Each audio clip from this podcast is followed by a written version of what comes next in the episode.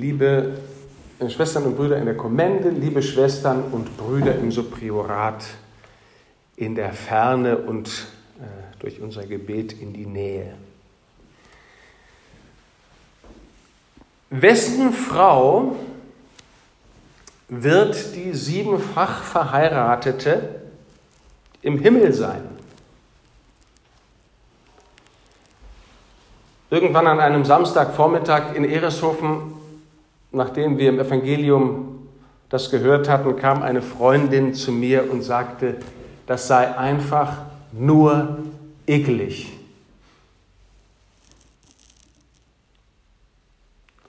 Und ich hatte den Eindruck, sie fand, dass das Ausgeburt einer reichlich ungeordneten Männerfantasie ist.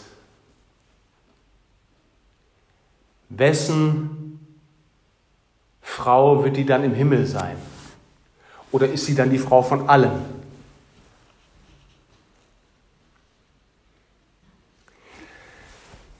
Aber ich glaube, es ist gut, wenn wir nüchtern hinhören, die Sadduzäer, auch wenn uns das widersprechen mag, ein wenig in Schutz zu nehmen.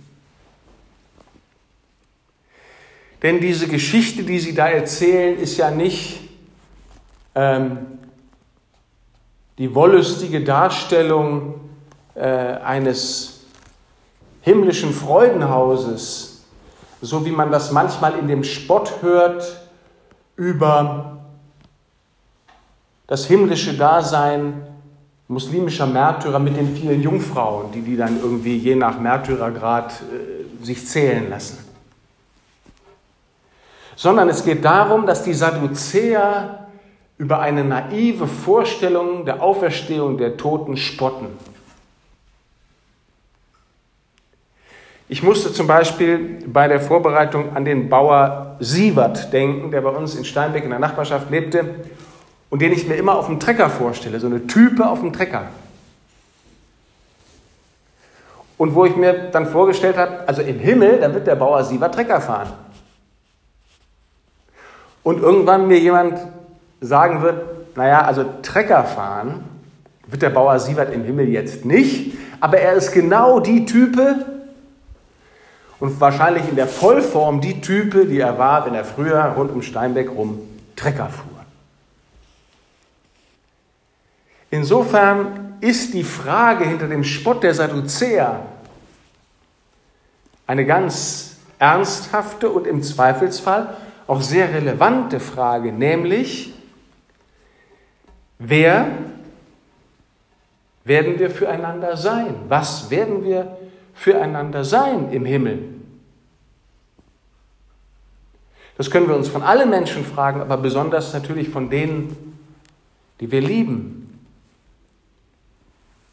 oder vielleicht von denen, die wir haben gehen lassen müssen.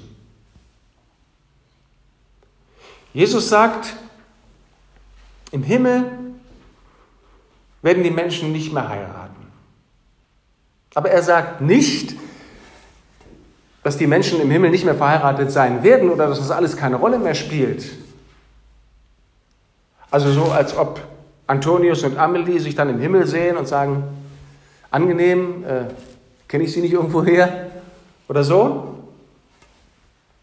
sondern schon so, dass das, was sie im Leben miteinander erlebt haben, äh, zu seiner Fülle kommt, ganz wird. Aber darin liegt eben auch, dass das, was Liebende einander hier in der Zeit auf der Erde bezeugen, nicht mehr bezeugt werden muss, weil es die ganze Wirklichkeit ist. Ein Liebender muss für den anderen nicht mehr die Vergegenwärtigung der Liebe Gottes sein, weil die Liebe Gottes die alles bestimmende Wirklichkeit, alles in allem ist. Und wenn wir hier auf Erden sagen, dass in guten und wahrscheinlich vor allem in bösen Tagen die Eheleute berufen und wo es dann so ist, befähigt werden, einander die Liebe Gottes zu bezeugen oder ahnen zu lassen, manchmal ja nur noch darin, dass sie einander tragen und ertragen, dann wird es dort so sein, dass das, was wir einander haben ahnen lassen oder bezeugt haben, die Fülle der Wirklichkeit ist und der andere immer noch der ist und auf ewig der sein wird, der mir auf Erden das bezeugt hat. Und der da war, als ich nach Gott gefragt habe. Mit dem ich zusammen die Liebe Gottes gefeiert, verschenkt, erlebt, geahnt, auf sie gehofft, auf sie vertraut habe. Und wir sollen uns, glaube ich, vorstellen, dass dieses Miteinander der Eheleute im Himmel nicht mehr exklusiv sein wird, in dem Sinne, dass wir sie schützen müssen nach außen, weil nichts mehr da ist, was die Liebe bedroht, weil nichts mehr da ist, wovor wir die Liebe verteidigen müssen, sondern wir werden uns ganz miteinander und aneinander freuen angesichts dessen, was wir sehen, wo wir ankommen, was wir von Gott in seiner ganzen Fülle empfangen und schon Schritt um Schritt, so wie wir es halt als auf Erden Lebende vertragen können, von Gott auf Erden erfahren haben.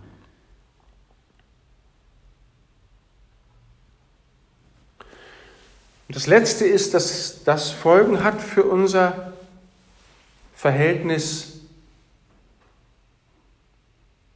zu Gott und zueinander hier. Weil wir nicht einfach bloß an einen Gott glauben, der nur unsere persönliche Vorstellung oder unsere persönliche Gottheit wäre, sondern wenn wir hier oben die heilige Messe feiern, dann bete ich zum Gott Amelies, Antonius und Leos. So wie Gott sich dem Mose offenbart als Gott Abrahams, Isaaks und Jakobs mit dem kleinen Unterschied, dass die schon tot waren und ihr drei noch lebt. Aber Gott ist der, der zugleich mich anschaut und die anderen. Zugleich uns Lebende und die schon Gestorbene, weil keiner für ihn tot ist weil Gott ein Gott der Lebenden ist, wie Jesus sagt. Gott ist jetzt und hier der Gott Abrahams, der Gott Isaaks, der Gott Jakobs, der Gott von Babs Geier, von Georg Wrede, von Uffi Larosee und Elchi Matruschka. Jetzt, vor dem stehen wir, zu dem beten wir. Vor denen bringen wir Brot und Wein.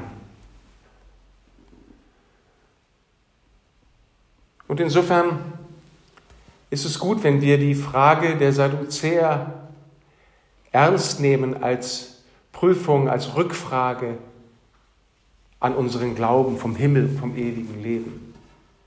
Ja, wir werden füreinander da sein, aber in der Fülle all dessen, was wir vorher füreinander getan und miteinander erlebt haben. Und ja, wir werden einander in Liebe erkennen, aber so wie wir einander in Liebe erkennen, werden wir auch alle anderen erkennen und sehen in ihrer Fülle und Schönheit. Von dem geliebten Menschen, dessen Schönheit ich hier schon anfanghaft erkannt, erahnt habe und die mich entzückt hat, bis hin zu der Type vom Bauer Siebert, der im Himmel zwar nicht mehr Trecker fährt, aber ganz die Type sein wird, die auf Erden auf dem Trecker gewesen ist. Amen.